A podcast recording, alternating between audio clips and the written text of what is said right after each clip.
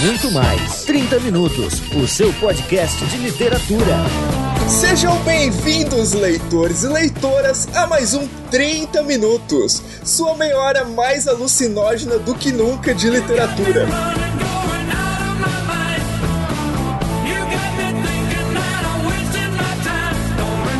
Apresentação, Vilto Reis, editor e idealizador do site Homo Literatus. E junto comigo, a presença sempre magnânima dele. Gustavo Magnani, escritor e idealizador do Literatura. E hoje, senhoras e senhores, falaremos de Jack Kerouac. E se eu vou ficar mais quieto do que nunca por ignorância, tem alguém que aqui tá soltando a franga, tá louca, tá chapada, tá doidona.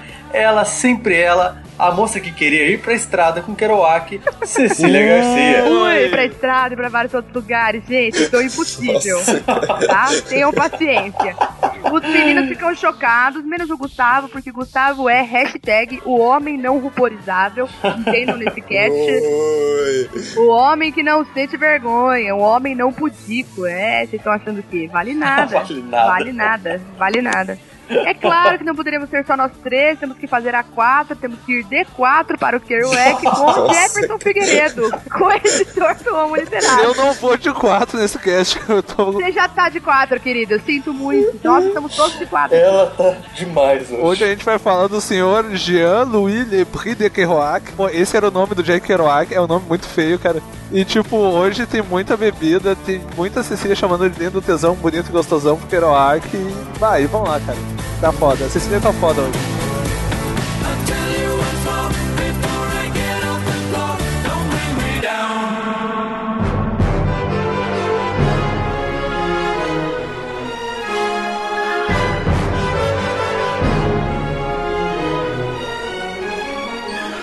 Bom, então hoje, gente, nós temos dois recadinhos essa semana e o primeiro aí, o Jefferson Figueiredo. Não, eu queria agradecer o pessoal que comentou do último cast, os bons comentários, os bons comentários sobre o, a nossa pequena discussão e a ideia era essa, não era ser algo parcial, ser algo bonitinho, era só fazer uma discussão e gerar a comoção do pessoal, seja ela boa ou ruim. Queria agradecer os comentários e que o pessoal participe mais. Eu- Eu tenho uma pergunta pra ti, Jefferson. O que você tem a dizer sobre aquela dramatização no fim do programa? Eu tenho a dizer que eu, eu acho que eu vou lamber um sapo debaixo de uma árvore pra ver que se vai acontecer aquilo mesmo. E na faculdade, porque tem muita árvore lá. ai, ai. E o segundo recadinho que a gente tem é a respeito do Literatus TV. Sim, o Homo Literatus está na TV a cabo agora e na internet, no YouTube. Estreou nessa semana que passou, né? Se você está ouvindo na data que saiu o cast. E os dois primeiros episódios, o primeiro foi sobre Thomas Pynchon e um top 5 sobre escritores reclusos, aqueles escritores que não dão entrevistas, não aparecem. Então dei uma olhada aí no post pra ver o que, que a gente falou sobre esses caras. E o segundo episódio foi sobre V de Vingança aí, que quase que dispensa apresentações, né? A gente entrevistou um cara que estuda as traduções de V de Vingança pro Brasil. Então também tá bem bacana. E se você tá ouvindo esse episódio na segunda-feira, saiba que na terça-feira já sai no- um novo programa, que todas as terças e sextas saem novos Literatos TV. E é isso, gente. Cliquem aí no post e assistam. É, Eu, eu tenho um recadinho a todos. É, vida longa e próspera pra todos vocês, tá?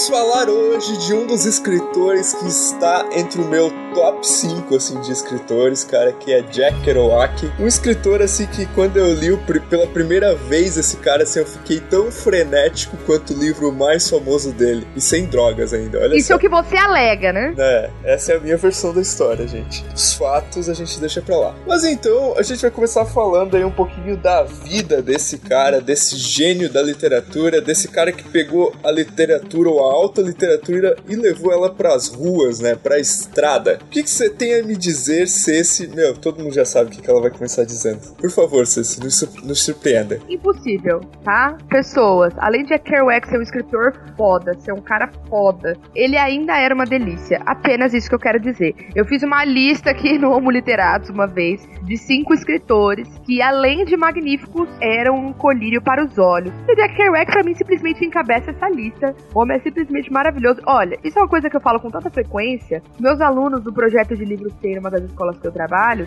eles escreveram uma biografia pra mim, tipo uma micro-homenagem, e eu não sabia qual era o conteúdo até o dia que eu peguei o livro, tipo no dia do lançamento. E aí tava lá. né? Depois eu vou até colocar a foto aí, o Vilto mostra pra vocês, tá no meu Facebook. Que quando eu não tô fazendo tal coisa, outra coisa, ou tomando um whisky com o meu crush, Jack Kerouac, eu tô. Eu falei assim, meu Deus, né? Além dos pais acharem que eu sou uma alcoólatra, eu realmente devo falar bastante que eu acho Jack Kerouac lindo. Brincadeiras à parte, o cara pra mim foi um, um marco na, na literatura mundial, não só na literatura de língua inglesa. Lindo, tesão, bonito e gostosão. e assim, a, a- obra dele é, é múltipla também. Então, ao mesmo tempo que tem é, o livro frenético, como o Vilto falou, que é o On the Road, que é o livro mais famoso dele, tem obras e, é, menores e menos famosas que são de muita sensibilidade e que são menos desafiadoras, digamos assim, em termos de forma pro leitor. Então eu vejo a obra dele como uma coisa ampla, não é um- uma experimentação só.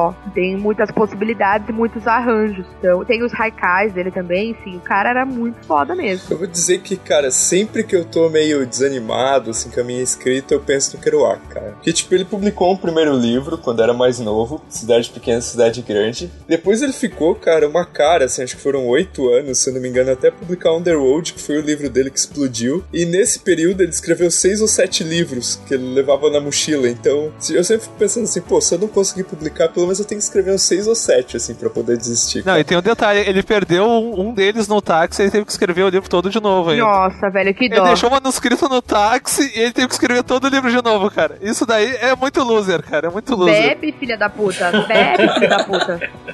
Por isso que eu falo, gente, salva o backup no Google Drive. Salva o backup, gente. Velho, Ó, não, Se ele tivesse não. feito isso, Ah, Eu, claro. comp- eu, eu compreendo Kerouac, eu sou o tipo de pessoa que já esqueci a mala dentro do táxi. Nossa, Gustavo. Juro por, Deus. favor. Depois tive que correr a cidade inteira atrás do táxi pra encontrar minha mala. Mas tu não ouviu o taxista dizendo: Ah, eu era um pacote, uns papel dentro, eu joguei fora. Nossa, que bosta, velho. Ô, vida de merda. Ah, sei lá, né? Podia ser conta pra pagar, quis ajudar o cara e joguei no lixo, né? Não, não, não, não. É aquele cara que nasceu pra ser pobre mesmo, né? Porque você imagina, se ele fica com esse manuscrito pra ele, puta, depois tempo ele podia ter ganhado uma grana do cacete com isso. Mas não. Vou ser maníaco obsessivo por limpeza e vou jogar fora papéis que eu acho não importantes. Você acha qual devia ser o tamanho do papel? Ficasse no porta-malas, não ia incomodar ninguém. No porta-luva, qualquer coisa. ai, ai, benditos taxistas, gente. E o que mais que a gente teve falado do Kerouac? Ele era um cara muito estranho, ele tinha vários problemas com a família dele, mas problemas do tipo, Freud explica muito bem. Ele teve um irmão que morreu, bem novo, e ele, escre- e ele escreveu muito sobre o irmão que ele mal conheceu. O guri morreu com 6, 7 anos, ó. Ele gostava muito da mãe dele, e tipo, sabe aquele cara de 50 anos com a mãe? É o Kerouac, gente. Tipo, tá, ele não chegou aos 50, mas. Isso ia falar, se ele tivesse chegado aos 50, pelo menos. Ele morreu aos 47, mas tipo, aquele, sabe aquele cara apegado à mãe mesmo? Mas não é apegado assim, ah, vou na casa da minha mãe todo dia, não. Ele morava com a mãe dele quando ele Mas morreu. o, ti- um, um nível Borges, então. Um nível Não, Borges. não força também, não é tão- não é tão Valeu, Gustavo, valeu, obrigado. Não, e tipo, outra coisa assim, ele era muito. Sabe aquele cara ape- apegado ao passado? Ele é muito apegado, tipo, a cidade que ele nasceu lá em Massachusetts, Lowell. Todo esse livro que o Vilto falou primeiro, Cidade Grande, Cidade Pequena, se passa numa, num duplo dessa cidade e ele sempre faz referência a ela. Então, todos os livros dele, se tu ler, ele sempre vai fazer alguma referência. Até o começo do On the Road, ele tá. Ele começa caminhando em direção dessa cidade. Porque foi onde ele nasceu tal. E, tipo, quando ele ficou mais velho, principalmente depois que a geração Beat estourou e já tava nos anos 60, ele olhava pra esse passado assim como se fosse a melhor época da vida dele. Porque foi antes dele se corromper. Aí já tava meio bêbado demais, mas tudo bem. Todo mundo fica assim, né, viu? Nossa. Por que, né, Vilto? Opa, indiretas aí da festinha na praia, né? é, sem comentários, nossa. sem comentários. Esse fim de Floripa aí deve ter rendido. Mas eu tenho um protesto. Que o é que ele morava com a mãe, ok, morava mais mais ou menos, porque o cara não é que ele parou muito tempo em casa. É que eu acho que pra ele era mais fácil, tipo, eu preciso voltar pra algum lugar, fico com a minha mãe um tempo, depois eu viajo de novo, aí eu vou pra um tal lugar, encho a cara. Não era como se ele tivesse morado na casa da mamãe a vida inteira continuamente. Eu acho que isso é um ponto importante. E ele era um cara muito carente, bem problemático emocionalmente, entendeu? Eu acho que ele precisava mesmo dessas, dessas raízes, assim. Pela, pela tristeza que ele sentia, pela melancolia da vida dele, pela forma que ele. Ah, que ele organizava os próprios pensamentos, a visão dele de mundo. Ele era um cara que precisava muito de da mãe ali do lado mesmo, da, dessa figura, sabe? Eu vejo dessa forma. Eu acho que ele teria se acabado muito antes, mas muito antes, não fosse ter ficado mais próximo da mãe, ter essa relação boa com a mãe como ele tinha. Então eu acho que tem esse lado também. E tem outra coisa que aí vem da, da mãe dele. Ele era um cara muito religioso. Pode não parecer, mas ele era um cara muito religioso, cara. E tipo, ele, ele era. Primeiro ele era bem católico. Depois, como todo mundo dos anos 40, 50, 60, ele virou budista. Inclusive, ele escreveu um livro sobre o Buda, cara. Que quem quiser tem uma, tem uma edição da LPM que é Despertar, uma vida de Buda. E ele compara a vida do Buda com a vida de Jesus, cara. É, muito, é muita droga na cabeça, porque ele faz umas comparações assim muito doidas, cara. E ele pega a história bíblica com a história dos Vedas e vai cruzando. E tu pensa, pá, cara, só pode estar drogado, cara. E ele, não, mas não é um livro de piada, é sério mesmo. Jefferson, mas aí no final... ele lambia sapo? Provável. Provavelmente. Ele lambia sapo e tudo sapo. mais que vinha junto. Ele comia o sapo. ele foi amigo do Bullhogs, cara. Ah, e contam as umas línguas que quando o Ginsberg tava carente, ele, ele acalmava sexualmente o Ginsberg. O Ginsberg contou isso várias Eita, vezes. Na, na, é na parceria. Ele disse que era na parceria, né? Isso não é lenda, isso é fato. Sim, mas eu acho que isso é uma coisa, pra, pra mim, sempre foi muito pré-estabelecido o relacionamento dos dois. Gustavo, tu faria isso na parceria pelo Vilton? Não, cara, por favor, não, não faço. Mas como vocês são Zé Machistinhas mesmo, né? Não, não Zé falem assim do Kerouac, eu não Pelo admito de isso. Ó, pá, bati o mão na mesa. Se eu, se eu tivesse metade do talento do Kerouac, olha... Aí já não sei, cara. E ó, o Kerouac pegou mulher é, também. Seria uma barganha já. Ele que morrer cedo porque, tipo, com 40 anos, basicamente ele tinha acontecido tudo que podia acontecer na vida dele. então o resto foi envelhecer e morrer só, entendeu? Porque 40 anos o cara, 45, vai, no máximo. Meu, já tinha acontecido tudo na vida do cara, não tinha muito mais o que, que rolar, entendeu? Era meio, tipo, ó, já deu, querido, você já zerou a vida, parou. Agora tem uma última entrevista dele na TV, até vou botar o link aí do YouTube. E, cara, eu, eu sempre fico meio triste, assim, de ver aquela entrevista, assim, ele meio bêbado, falando, assim, meio tropeçando nas palavras, não falando nada com nada nada. Sei lá, cara, eu acho que é um, tipo, é um fim meio triste, assim, pra um cara do nível dele, sabe? Tem uma entrevista nesse sentido também do, do Capore, que, que é perto dele morrer, que ele tá chapadaço no palco. Eu fico mal também quando eu vejo, eu te entendo, viu? Porque você vê que a pessoa tá sofrendo, né? Não é uma questão moralista do tipo, nossa, esse cara tá bêbado, ele deveria estar sóbrio para atender aos seus compromissos. É claro que não. Uma questão de você presenciar o sofrimento da pessoa, assim, ó, dissecado mesmo, entendeu? Sim. É bem, bem punk mesmo. Tem uma cena do Big Sur, cara, que eu acho que resume o que ele sofria. Bo boa parte do Big Sur é sobre isso, tipo, ficar velho e as pessoas idolatrarem uma pessoa que tu não é mais. Mas tem uma cena que ele mata um peixe assim, de uma forma muito idiota, que ele depois fica pensando, cara, o que, que eu fiz da minha vida, meu? Bah, ali tu acho que tu sintetiza o fim do Kerouac na, naquilo que ele escreveu, entendeu? Eu sempre vi dessa forma o Big Sur também, tipo, sempre não, né? Sempre depois que eu li, que foi minha indicação tua, aliás, para mim, de ler o Big Sur, um dia que a gente tava falando do uh, papel, o, o arquétipo lenhador na sexualidade feminina. E aí você falou, leia o Big Sur. E aí eu li o Big Sur, né? Vai, e é triste. E é triste demais, gente. Que tristeza aquele livro, meu Deus do céu. O começo dele, ele já é tão burro no estômago, você já toma um burro no estômago logo no começo, na verdade. E aí você vê exatamente isso, né? Que o Kerouac, ele tá, ele tá se acabando mesmo. É como se a energia vital do cara estivesse acabando, sabe? Ele morreu de uma forma bem punk, né? Vocês sabem como ele morreu? Sim. Claro, né? Você é tiete dele igual eu. O Kerouac, ele teve. Ele encharcava potes, barris, litros, quinquilhões de coisas. Aí um belo dia ele encharcou muito além do que o pote cabia. Teve uma hemorragia, tipo, eterna. E não para, simplesmente não parava. Porque é comum, né? Quem sofre de alcoolismo desenvolve problemas, possivelmente problemas estomacais, problemas de fígado, que podem gerar hemorragias difíceis de estancar. Né? E aí foi o que aconteceu com ele. Ele teve hemorragia, tipo, fizeram mais de 20 bolsas de sangue para ele, tentando estancar a parada e não parava. E falaram, velho, não vai rolar, não deu. Morreu, já era. Então ele morreu, literalmente. Esse é um cara que dá pra dizer que morreu de cachaça. Não, tem, tem duas coisas ainda sobre o final da vida dele que eu queria falar. Uma delas é que ele chegou a dar algumas declarações de que é, o Ginsberg tinha ferrado com ele quando ele era jovem, botando ele nas drogas e tal. Isso no final da vida dele, ele disse isso. Só que, tipo assim, já, já dava pra ver que ele não tava muito legal da cabeça, né, cara? E a outra, é, eu vi um documentário que eu não lembro, é o. Meu, você se mandou uma mensagem muito doida aqui no Skype, pena que eu não posso falar. Claro que pode, eu falei que o Kerouac deveria ressuscitar só pra transar comigo. É sério, ele Tá ficou bom, mandando ela- fotos do É Kerouac ela pra que mim. tá dizendo, gente. Ela É que tá sério, ele dizendo. ficou mandando foto do Kerouac pra mim, pra me provocar, gente. E aí eu falo essas coisas. Uma foto do Kerouac fazendo cara de criança. Não, Não, não, e aí eles não. ficam não. mandando essas fotos pra mim. E aí a hora que eu respondo, eles ficam todos ruborizados e chocados, entendeu? É isso. Eles todos não, vírgula. Eu estou quietinho no meu É, canto. o, o dia que sair o livro do Gustavo, vocês vão entender porque esse homem não se ruboriza. É Nossa, verdade, o, é o homem que não se ruboriza, olha só. Você, é Gustavo Magnani, o não ruborizado, é você. Ai, ai.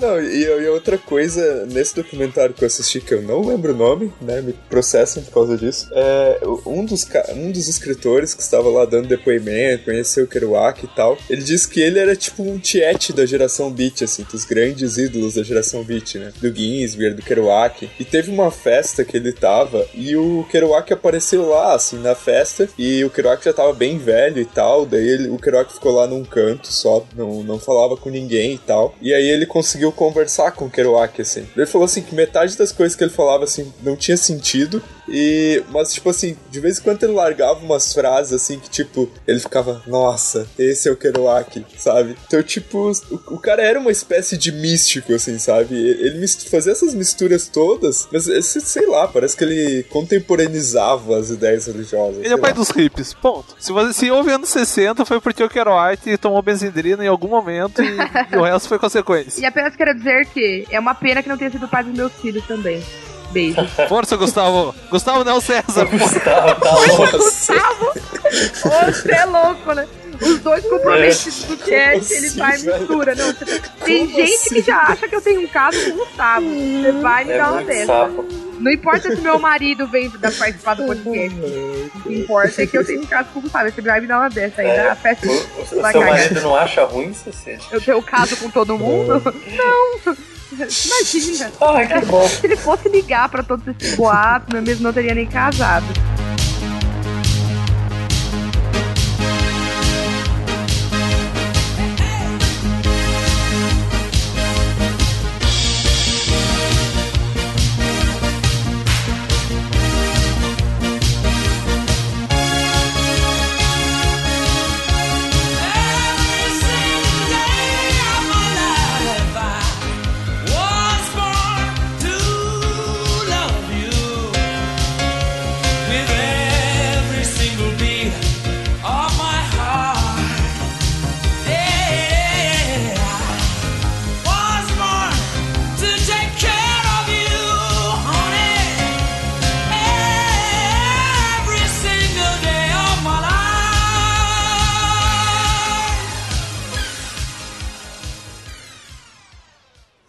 Então, queridos ouvintes, a gente vai falar agora um pouco das obras, né, do teor literário mesmo do Kerouac. É, e para isso, vou chamar primeiro o Vilto, que a Cecília e o Jefferson né, se esbaldaram no primeiro bloco, então que o Vilto comece e fale um pouquinho mais sobre, sobre esse grande escritor. Ai, Viltinho. Agora eu vi que eu tava com saudade do Gustavo. Alguém. saudade.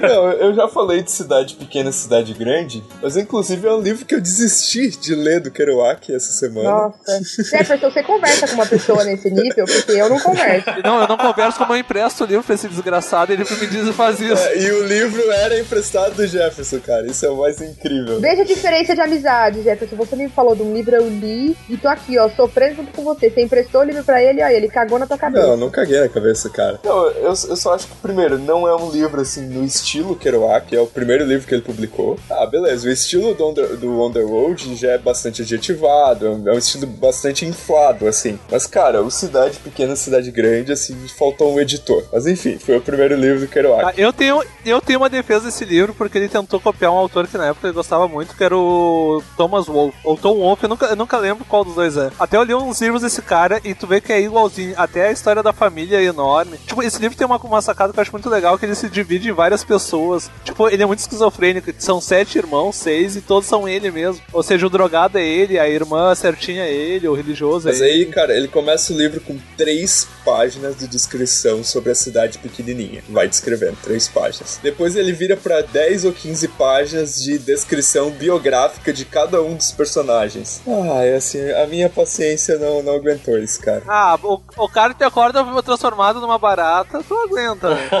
Claro, porque existe ação na primeira frase, cara. Porra, isso ali, isso ali segura, cara. Nossa, meu Deus do céu. O Milton deixou de ler a maior perseguição da literatura do- dos anos 50, que é, que é desse livro, mas tudo bem. Ele parou na página 15 pra variar, ele jogou um livro inteiro pelas primeiras páginas. É, não, é engraçado que no cast Manias de Leitor, o Jefferson falou o seguinte: é, eu, eu tinha falado, não, leia até a página 50 pra ver se você gosta do livro. Daí o Jefferson, não, nem leia até a página 50, porque se você não gostou do livro, não vale a pena. Eu- E agora ele tá se contradizendo. Um pouco de coerência, eu falei, lê, força, vai, não desiste, não desiste. Então é só isso que eu tô dizendo, eu me mantenho nele. Não, eu, eu adiei, cara. Eu, eu adiei, que tem outros livros que eu quero ler do Kerouac antes, inclusive Big Sur, assim, tá na minha fila aí. Mas ó, outros dois livros que eu gosto dele de verdade, cara, é Vagabundos Iluminados. Pra mim, esse livro é o melhor do Kerouac que eu li. Pra mim, é melhor do que On The Road. Que On The Road é aquela agitação, assim, mas o Vagabundos Iluminados, pra mim, é o livro do silêncio, assim, sei lá. E eu curto muito essa vibe. É um livro de consolidação, eu acho. É, eu acho mais maduro, mais constante, sei lá. E tem um personagem que eu não vou lembrar o nome dele, mas é o cara que é todo metido a naturalista lá, que é, escala as montanhas, sei lá, não, não vou lembrar o nome dele agora. É o Gary Snyder. Tipo, na vida real ele era um poeta, era o Gary Snyder. Eu vou lembrar o nome dele até o fim. E, e esse cara me lembra muito um amigão que eu tive, assim, que era muito maluco nas ideias e tal. E eu acho muito foda isso. E tem uma parte, cara, que eles estão eles estão escalando uma montanha. E aí o Kerouac pega e larga um provérbio oriental, que é quando chegares ao topo da montanha, continues a subir. Cara, eu, eu nunca esqueci desse provérbio, assim. Então, tipo, foi uma leitura que me marcou pra caramba, assim.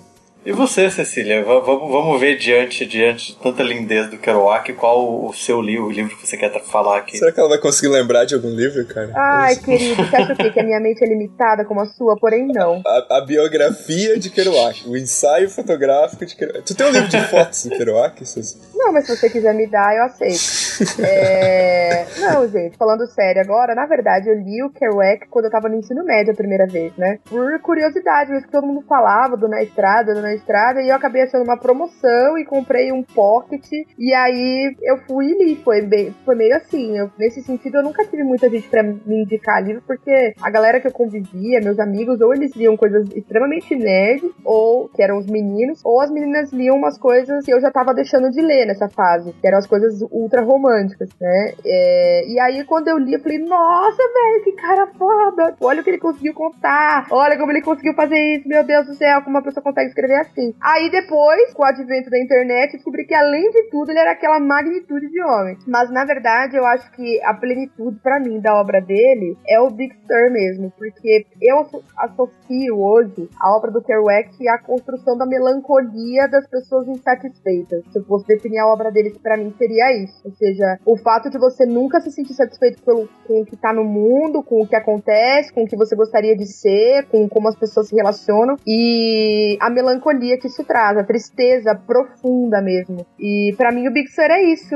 É, é essa tristeza condensada em pouquíssimas páginas. É um livro muito pequenininho, mas engraçado. É um livro pequeno que não dá pra ler rápido. Se você for digerir o que o cara tá falando, não dá pra ler rápido. Não dá pra só passar e falar, não, deixa pra lá. é, Eu não sei, eu não consegui ter esse desprendimento. Com ele, por exemplo, ele começa o livro contando, ele tá indo pra um lugar, se isolar tal, e ele começa o livro falando que ele tá andando no escuro. E é difícil per- não perceber é, o quanto o cara tá associando esse, essa escuridão onde ele tá caminhando com o momento que tá fazendo ele buscar o isolamento. Então, é, é a solidão interna que se transfigura na solidão externa, no- na escuridão externa e tudo mais. Então, o livro ele é recheado dessas nuances e é um livro pra mim muito emocional e muito forte. Então, do Kerouac até hoje é o livro que eu mais gosto. Embora eu goste muito dos outros também, enfim. Eu acho que o cara, acho que o cara era muito bom mesmo. Sabia, sabia do babado. Uma pena que morreu super novo. Não só porque, pelos motivos de brincadeira, mas pelos motivos de. Eu imagino o que, que ia ter acontecido com o amadurecimento da obra dele, com o envelhecimento real dele, o que, que ia ter acontecido com a obra. Né? Então eu fico com essa curiosidade que nunca vai ser sanada, na verdade, né?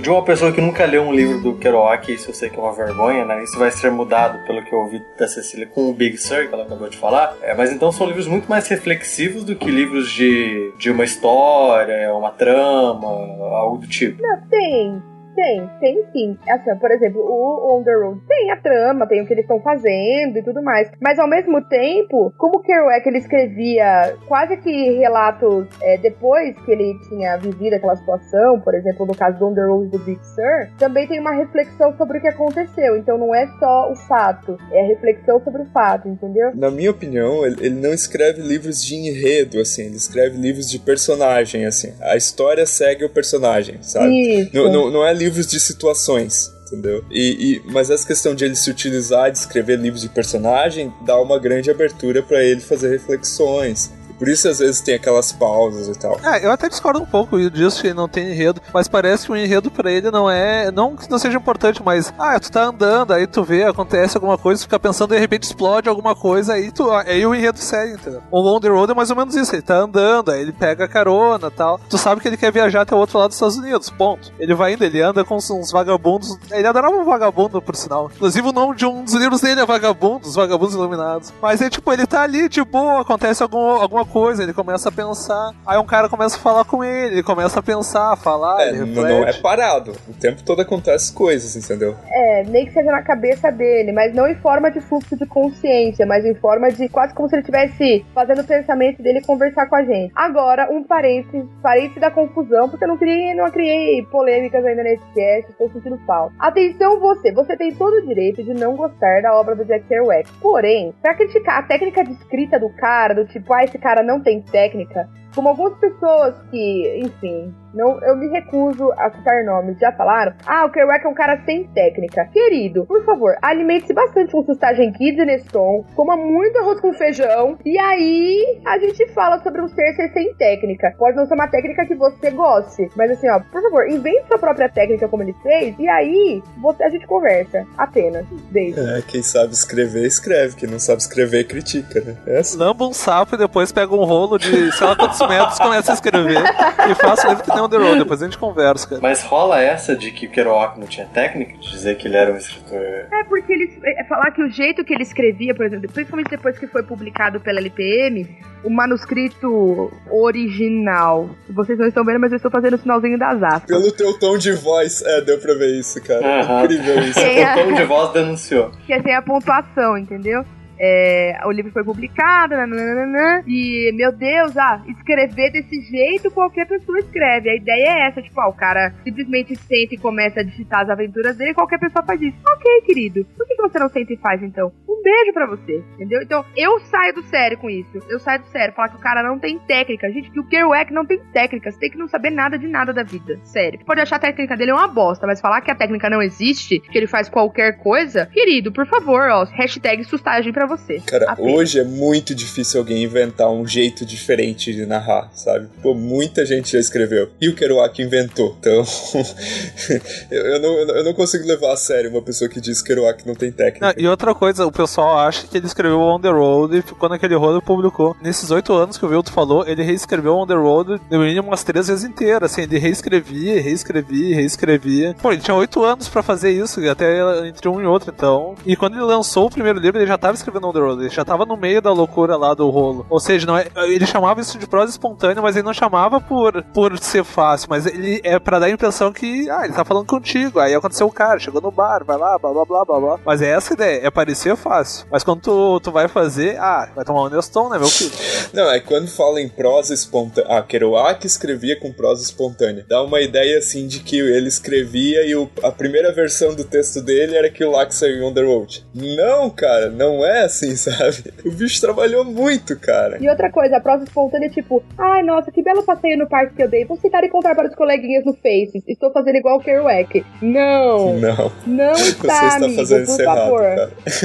E aí a pessoa ainda vai É. e me marca nos posts pra falar mal do Kerouac. Olha, é sério. É, é, é, assim, é- tem que ser uma coisa geograficamente longe de mim mesmo, porque eu surto muito. E, e isso eu já acho legal, gente. Quando forem pra falar mal do Kerouac, marquem essa no post. Não, eu- vão cagar todos. Falar mal do Kerouac, não. Mas falar absurdos, eu não sou obrigada. Falar mal, Cecília, eu acho o Kerouac uma bosta. Cecília, Kerouac, ó, não consigo gostar do jeito que ele escreve. E, gente, super válido, vamos conversar, vem aqui, vamos tomar uma breja, beleza. Agora, ah, esse Kerouac não deveria ser considerado escritor, não tem técnica. Ah, querido, por favor, vai cagar dois quilos e depois a gente conversa. Ô meu, pra tu ter uma ideia, os caras que o Kerouac influenciou assim, do, só depois dos anos 50. Thomas Pinkham, ah, Hunter Thompson, o Jim Morrison diz que adorava os livros dele, John Lennon e Bob Dylan. Ô meu, Bob Dylan começou, virou Bob Dylan porque ele leu On the Road e, e a vida dele mudou. O do Tom Wolfe, que a gente já falou uns casts atrás, o Murakami. Ô meu, muita gente começou a escrever só porque leu o Kerouac, cara. Então, pensa antes de falar que é um bagulho, ah, qualquer um faz, porque não é qualquer um que influencia os caras como, tão diferentes como o Thomas Pinkham, o Tom Wolfe, o Murakami e sei lá, meu, o John Lennon, cara. Ele influenciou o John Lennon, então pensa duas vezes. Os três, né? Alguém mais tem algum livro pra falar, pra mencionar? O Jefferson, o Vilto. Tá, tem dois livros que eu queria falar que são bem.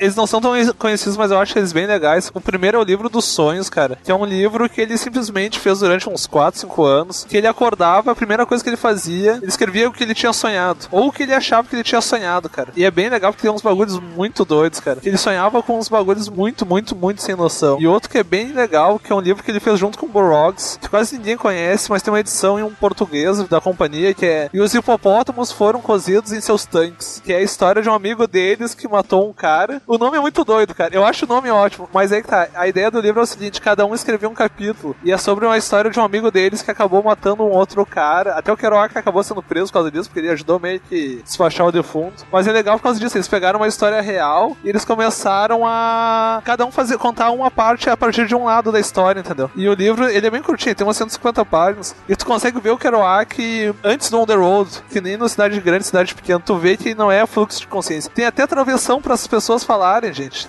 Então, dá pra ver que o cara ainda não tava Ele piradinho. ainda escrevia como uma pessoa normal. Saramago olha e fala, ri, né? Ri. Fala, querido, desencana de. Bom, eu, eu vou indicar o último livro que eu tenho pra falar dele, que é o bem fininho, cara. Eu não sei se tem 60 páginas aquele livro, que é Tristeza. É, é, é muito lindo e muito triste esse livro, cara. É muito amor, muito amor esse livro, amor demais, socorro. E, não, e, e tem uma personagem que se chama Tristeza. Cara, eu vou ter inveja disso a vida inteira, assim, sabe? Mas enfim, a história é de um escritor que, que tá vivendo no México e se apaixona por uma prostituta que se chama Tristeza. Mas assim, tipo, é uma história muito simples, cara, mas o jeito que o Kerouac escreve é que torna essa história grandiosa, Eu acho que assim. esse é o livro, eu gosto muito desse livro também, viu? Eu acho que esse é um, mais um dos livros que mostra pra gente o quanto a obra do Kerouac é melancólica. Quer dizer, ó, nem amar, nem amar dá, entendeu? Nem amar acontece com tranquilidade. Nem apaixonado ele vive um momento de plenitude. É isso, sabe? O quanto ele é, o quanto esse sofrimento dele é visceral, entendeu? O Kerouac é tão foda, é tão foda, cara, que fez esses quatro malucos aqui desse podcast concordarem sobre um tema.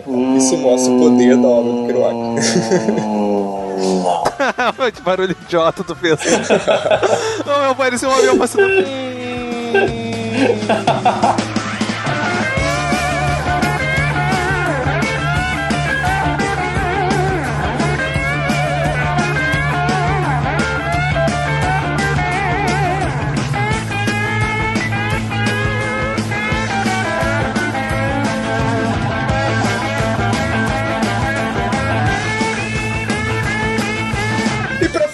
esse podcast, então, né, já que a Ceci é a maior tiete do Kerouac, né, então, gente, façam, mandem pra nós uma montagem da Cecília com o Kerouac ou sei lá como, entendeu? Próximo ao Kerouac. Por favor, queridos, lembrem-se que é a menores de idade que vem esse Não, blog. não, não lembrem não, gente.